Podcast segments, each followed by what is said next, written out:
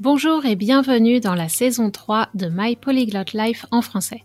Un podcast pour les personnes qui ont appris ou qui apprennent le français à un niveau intermédiaire et avancé et veulent se perfectionner. Tu es curieux ou curieuse, tu aimes explorer différents sujets liés aux grandes questions de société, notamment les perspectives féministes et décoloniales, tu t'intéresses peut-être aux cultures francophones, en particulier de la France et du Québec, Peut-être prépares-tu un examen comme le DELF, le DALF, le TEF ou le TCF et tu recherches des ressources adaptées et motivantes.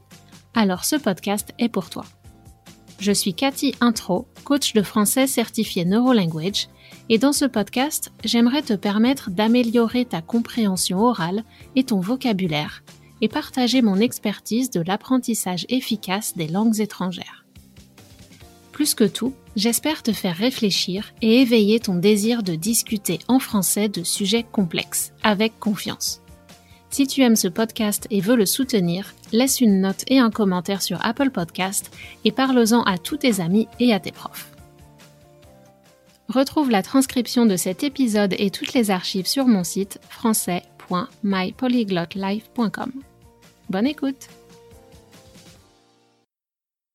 Bonjour, comme promis la semaine dernière, cette fois-ci, on va s'intéresser au contenu des assiettes des francophones en France et dans d'autres pays, notamment au Canada et plus précisément au Québec.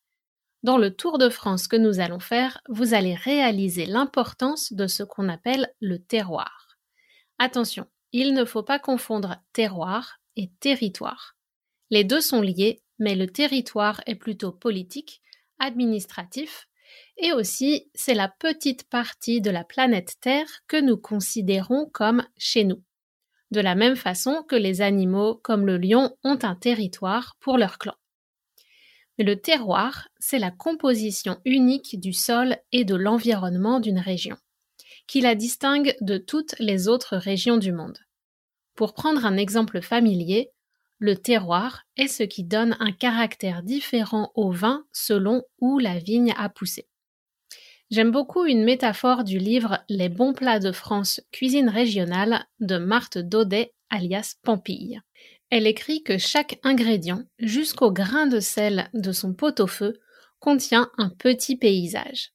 Le pot-au-feu, la soupe à l'oignon, la soupe aux poireaux et aux pommes de terre et la soupe aux choux, les ragoûts français seront tous différents selon la région où ils ont été cuisinés, si on utilise des ingrédients locaux de saison et non des produits importés. C'est pour ça que c'est très difficile de reproduire à l'identique une expérience gastronomique dans une autre région et encore plus à l'étranger. Par exemple, si on essaye de faire des galettes bretonnes au Canada, la farine de sarrasin est différente et le beurre salé aussi. Même l'ambiance autour de vous est différente.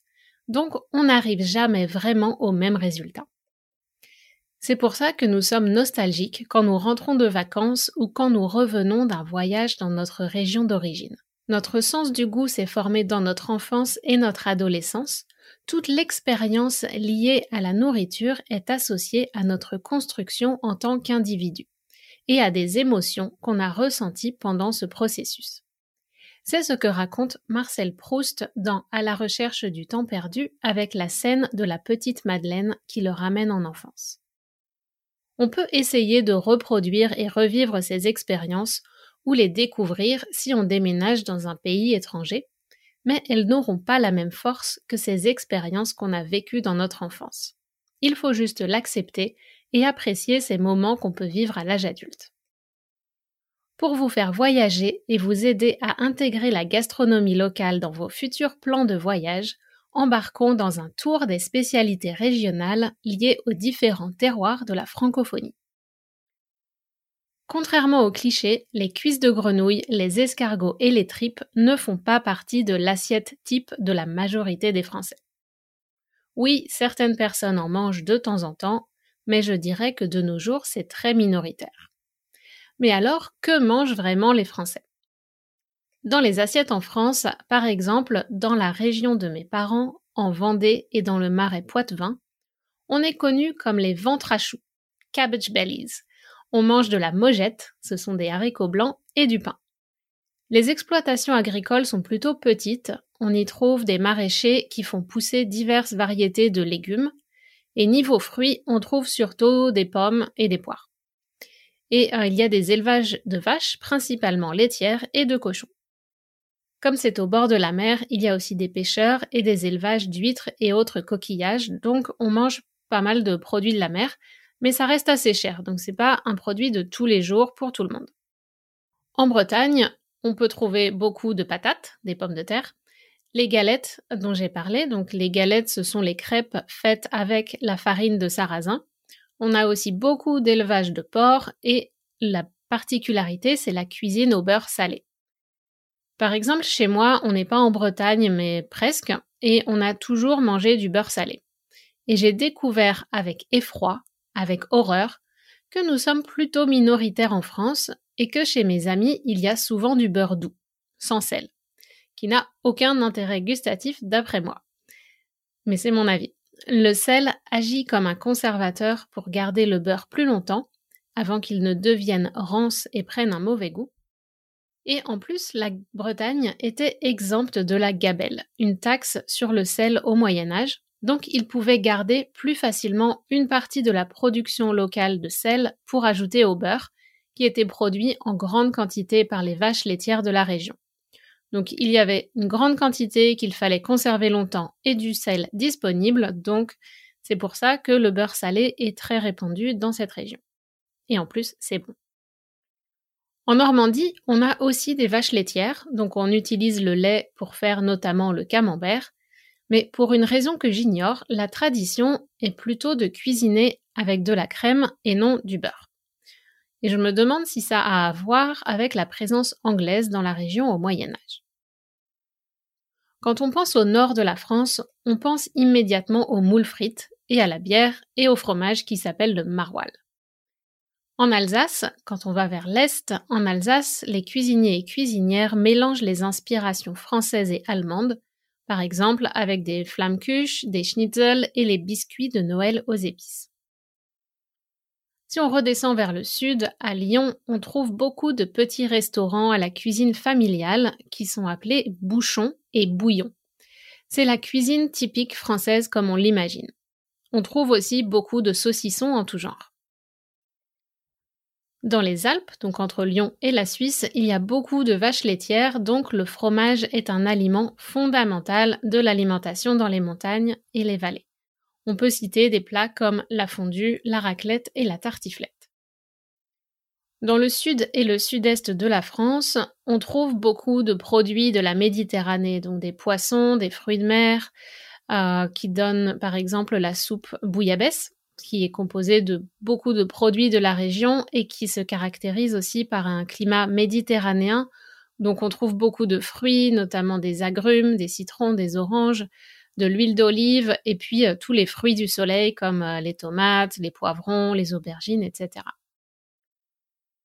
Ensuite, revenons vers l'ouest et allons dans le sud-ouest, donc euh, la partie entre la Méditerranée et l'Atlantique, et puis la région de Bordeaux.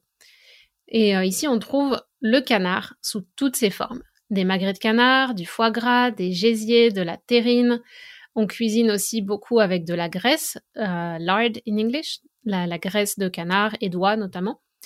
Et euh, la cuisine du sud-ouest, c'est une cuisine très riche et savoureuse. Et après ça, on a juste envie d'aller faire la sieste.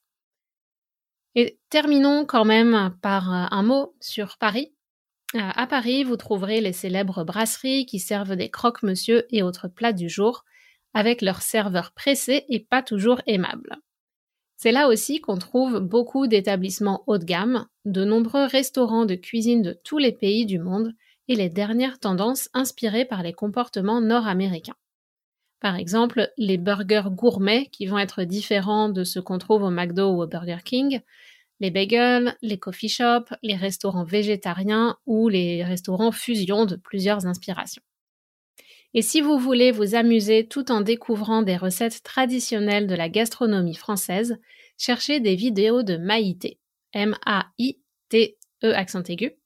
C'est l'émission La cuisine des mousquetaires sur YouTube. C'est un peu daté, ça date des années 80, peut-être même 70, enfin 1980, début 90. euh, sur la chaîne France 3 et je pense que Maïté vous fera penser à Julia Child avec un petit accent du sud-ouest. Les grandes divisions géographiques euh, dont j'ai parlé euh, entre l'Est, le Sud, le Sud-Ouest, le Sud-Est, le Nord, etc., donnent régulièrement lieu à des discussions virulentes, des discussions enflammées, très animées, par exemple sur les sujets comme beurre salé ou non, pain au chocolat ou chocolatine, crêpes et galettes, les Bretons ne sont pas toujours d'accord avec la façon d'appeler les crêpes, les galettes, les crêpes sucrées, les crêpes salées. Enfin, c'est des débats assez techniques, mais euh, si vous rencontrez des Français de Bretagne, posez-leur la question qu'est-ce que c'est une crêpe, qu'est-ce que c'est une galette? Concernant les boissons, évidemment, chaque région produit du vin. Dans les campagnes, de nombreuses familles ont aussi des recettes ancestrales d'eau de vie, c'est comme ça qu'on appelle les alcools forts faits à partir de baies. Par exemple, le genpi qui est fait à partir de baies de genévrier. C'est la même euh, baie qui donne le gin. Et de fruits, la poire, la mirabelle, et ces alcools forts sont utilisés comme des digestifs après le repas. Alors la blague dit aussi que ça marche pour déboucher les toilettes et désinfecter les surfaces comme le Lysol, tellement l'alcool est fort dans ces alcools, euh, il est tellement fort qu'il peut tuer les bactéries. Cet amour du vin, c'est ce qui fait le charme de la France, mais on ne peut pas nier qu'il y a des problèmes de surconsommation et d'alcoolisme qui causent des problèmes de santé ainsi que de nombreux accidents de la route dans les zones rurales. Depuis quelques années, la bière connaît aussi un intérêt grandissant et on trouve des microbrasseries un peu partout car il est plus facile d'entrer sur le marché de la bière que sur celui du vin qui nécessite des terrains pour les vignobles et plus d'investissement. Donc comme on a vu, il y a une grande interconnexion entre le terroir et ce qu'il y a dans les assiettes. Donc en France, on, a la chance de pouvoir manger local et manger beaucoup de bonnes choses euh, partout dans le pays. Il y a bien sûr un point commun, en plus du vin, c'est le fromage. Et euh, il y a aussi le proverbe dans le cochon, tout est bon. Ça veut dire qu'on mange du porc sous beaucoup de formes, notamment beaucoup de charcuterie, le jambon, mais on mange aussi du bœuf, de la volaille, comme le poulet et la dinde. Alors avec tout ce que je viens de vous dire, imaginez à quel point c'est difficile d'être végétarien et de manger au restaurant en France.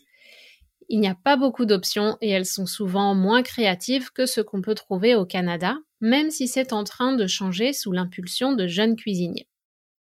Et si vous êtes vegan, alors là, bon courage. En effet, la plupart des recettes végétariennes incluent du fromage ou d'autres produits laitiers. Donc c'est vraiment un défi. Encore plus si vous sortez de Paris et que vous essayez de trouver des restaurants véganes. Bon courage. Si vous ne mangez pas de gluten, c'est difficile aussi parce qu'on mange du pain avec beaucoup de choses ou des pâtes ou des, des, produits à base de gluten, mais dans les supermarchés, vous pourrez trouver ce qu'il faut pour cuisiner vous-même. La gastronomie française est diverse et riche, mais comme j'ai déjà dit la semaine dernière, elle n'est pas accessible à tout le monde. De nos jours, plus de personnes ont accès à une nourriture équilibrée, mais il ne faut pas oublier que la France s'est construite selon un régime féodal où les paysans étaient au plus bas de l'échelle. Les familles de paysans devaient donner la plus grosse et la meilleure part de leur récolte au seigneur local. Puis, après la fin du système féodal, c'est la loi du marché qui a orienté le système. Il fallait vendre la production de la ferme pour gagner de l'argent. Comme les familles étaient nombreuses, c'était courant de voir des familles avec 6 à 12 enfants, il fallait faire des économies. Donc dans les familles populaires et agricoles, on mangeait peu de viande, on en mangeait seulement les jours de fête et pour les occasions spéciales, et on mangeait beaucoup de ce qui était disponible localement. Comme il y a beaucoup de vaches et que le fromage est une source de vitamines, de gras et de protéines, c'est logique que les Français mangent beaucoup de fromage. Il y a aussi une grande tradition de manger des soupes, chaque région ayant là aussi ses spécialités. Depuis le XIXe siècle, on mange aussi beaucoup de pommes de terre, mais elle n'est pas aussi centrale que le pain qui fait partie de chaque repas, du petit déjeuner au dîner, en passant par le goûter vers 16-17 heures. La pomme de terre, comme d'autres légumes tels que le poivron, la courgette et d'autres types de courges, la tomate, les haricots, le maïs, qu'on appelle blé d'Inde au Québec, sont des additions plutôt récentes dans l'alimentation européenne, car elles ne sont apparues qu'après que les expéditions de Christophe Colomb et ses successeurs ont rapporté ces légumes du Nouveau Monde. Quand j'entends les histoires que me racontent mes parents et grands-parents sur leur jeunesse, je réalise à quel point on a de la chance aujourd'hui de pouvoir manger des assiettes colorées et équilibrées avec des protéines, des fruits et des légumes venus du monde entier. À l'époque, il y avait des oranges seulement à Noël. Le chocolat était un luxe. Je réalise aussi qu'on mange souvent beaucoup trop de nos jours. À la campagne, les gens avaient et ont toujours la chance d'avoir un jardin pour cultiver des légumes frais et posséder quelques poules pour avoir des œufs frais, mais avec l'exode rural de la révolution industrielle, beaucoup d'enfants souffraient de malnutrition pendant l'année et allaient se ressourcer et profiter du grand air de la campagne chez leurs grands-parents pendant l'été. En France, comme dans beaucoup d'autres pays industrialisés, il y a une tendance à revenir vers des produits locaux, et ce qu'on appelle des circuits courts, de la ferme à la table, en passant par le moins d'intermédiaires possible. On les appelle notamment des AMAP. Et je cite le site internet actuenvironnement.com, une AMAP, Association pour le maintien de l'agriculture paysanne, est un partenariat entre un groupe de consommateurs et une ferme basé sur un système de distribution de paniers composé des produits de la ferme. C'est un contrat solidaire basé sur un engagement financier des consommateurs qui payent à l'avance une part de la production sur une période définie par le type de production et le lieu. Les AMAP sont pour le maintien de l'activité agricole par la garantie de revenus, donc d'argent pour l'agriculteur, et pour le consommateur des aliments frais, de saison, souvent biologiques, produits à partir de variétés végétales ou de races animales de terroir ou anciennes, donc héritage, on dirait en anglais, et un prix équitable pour les deux parties. Au Canada anglophone, ça s'appelle un CSA, Community Supported Agriculture. Ces circuits courts permettent une meilleure rémunération des agriculteurs et agricultrices car ils et elles n'ont pas besoin de payer une tierce personne et subissent moins le pouvoir de négociation des grandes chaînes de supermarchés qui veulent payer le moins cher possible. Les produits locaux cultivés en saison, donc on ne parle pas des tomates de serre en hiver au Québec, ont une empreinte carbone plus faible que les produits exotiques et nous incitent à optimiser les cultures en fonction du terroir les jeunes agriculteurs et agricultrices qui choisissent une agriculture raisonnée, c'est-à-dire respectueuse de la nature, cherchent à utiliser à la fois les connaissances ancestrales héritées de nos aïeux, les grands-parents et plus anciens encore, les trucs de grand-mère, comme on pourrait dire, et les avancées scientifiques récentes qui permettent de mieux comprendre comment fonctionne la nature et d'optimiser certains processus, grâce par exemple à des drones et à l'intelligence artificielle l'agriculture en France et au Québec pourrait faire l'objet d'un épisode du podcast dédié, donc je vais m'arrêter là. Un autre point commun à presque tous les Français et Françaises dont j'ai parlé dans l'épisode la semaine dernière, c'est l'amour du sucre. En effet, la pâtisserie française est probablement la plus développée et raffinée dans le monde. Je suis peut-être chauvine. Être chauvin, c'est quand on pense que sa région ou son pays est le meilleur pour quelque chose, un peu comme patriote ou nationaliste mais la variété et la complexité des desserts et friandises sont assez uniques à la France. Mais n'oublions pas que la cuisine française ne serait pas ce qu'elle est aujourd'hui sans la colonisation, qui a notamment favorisé le développement de la pâtisserie, et je vous en parlerai plus tard dans une vidéo consacrée à la ville de Nantes, mais aussi grâce aux épices. Un cliché qui revient souvent quand on parle des Français, et surtout des Françaises, il faut être honnête, c'est la question du poids. Comment les Françaises font-elles pour garder la ligne, pour rester minces? La réponse est assez simple. Même si la nourriture est riche en glucides, en carbs, les produits sont plutôt peu transformés. Et on mange peu de chips, peu de boissons gazeuses, etc. Le gras est plutôt sain. Du beurre, de l'huile végétale et en quantité raisonnable. Juste ce qu'il faut pour cuire les aliments et apporter de la saveur. Les repas sont pris à heure fixe, on s'assoit et on prend le temps de manger. Ce qui fait que notre organisme a le temps de développer le sentiment de satiété. C'est la sensation qu'on a assez mangé. Et les portions restent plus petites qu'aux États-Unis. les concours de plus gros mangeurs de hot dog sont une activité inimaginable en France. Les parents enseignent de bonnes habitudes dès l'enfance. Évidemment, l'obésité augmente en France aussi, notamment liée au manque d'activité physique, mais c'est moins grave qu'aux États-Unis. En lien avec la gourmandise dont j'ai parlé dans l'épisode précédent, on a ce proverbe qui dit que si c'est mangé avec plaisir, ça ne fait pas de mal. Je ne sais pas si c'est vrai, mais la relation décomplexée et sans stress avec la nourriture est saine pour notre mental. Toutefois, il existe aussi une pression sociale au sujet du poids et le terme grossophobie a fait son entrée dans notre vocabulaire pour désigner les comportements qui stigmatisent ou discriminent les personnes en surpoids. Ces comportements ont toujours existé, mais ils étaient considérés comme normaux. Ça fait peu de temps qu'on reconnaît qu'ils peuvent être des violences envers ces personnes. Les gros et les grosses en France font l'objet de certains préjugés Notamment que si on est gros, c'est parce qu'on ne fait pas ce qu'il faut pour rester mince. On mange mal, on ne fait pas de sport, etc. Alors, les Français et Françaises bons ou bonnes vivantes, oui, mais jusqu'à un certain point. Les troubles alimentaires proviennent souvent d'une relation compliquée avec la nourriture. Et un autre facteur qui explique comment les Françaises restent minces est plus négatif, celui-là, c'est le tabac. Les Françaises fument beaucoup et comme la cigarette agit comme un coupe-faim, elles ne grossissent pas, mais ce n'est pas meilleur pour leur santé. L'alimentation est le seul besoin fondamental que nous devons absolument satisfaire si on ne veut pas mourir. Et pourtant, nous donnons la priorité à d'autres choses comme le dernier téléphone portable, un ordinateur, des objets décoratifs achetés chez Ikea, etc. On dépense des centaines de dollars ou d'euros pour des chaussures et des produits technologiques, mais on trouve que 5 dollars ou 5 euros pour un kilo de fruits ou de légumes que quelqu'un a passé du temps à semer, à entretenir et à récolter, et qui va nourrir notre corps et lui procurer de l'énergie, c'est trop cher. Pourtant, si l'espérance de vie a augmenté, c'est notamment grâce à une meilleure alimentation de la population.